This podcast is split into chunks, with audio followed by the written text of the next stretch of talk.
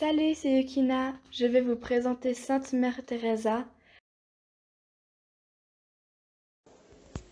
Je vais vous dire ce que je vais présenter de mon exposé. En premier, il y aura la biographie. Ensuite, les moments clés de sa vie, ce, ce qu'elle a apporté au monde et pour finir, la conclusion. Elle commença très jeune à s'intéresser à la vie religieuse.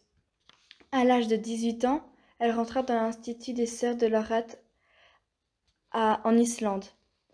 Après deux années de noviciat, elle fait sa première profession de foi et prend alors le nom de Teresa. Pendant plus de 40 ans, elle, aide les personnes les plus démunies.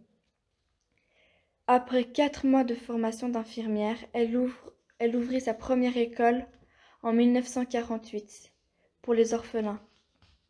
En 1979, elle reçut le prix de la paix ainsi que beaucoup d'autres. Elle passa sa vie à aider les personnes malades, mourantes ou voulant partir en paix, et les pauvres. Cette femme avait un cœur d'or. Elle était l'ange gardien de tout le monde. Elle put alors s'éteindre sereinement à l'âge de 87 ans. Et euh, quel est le vrai nom de Mère Teresa? À quoi, à quoi Mère Teresa a-t-elle consacré sa vie?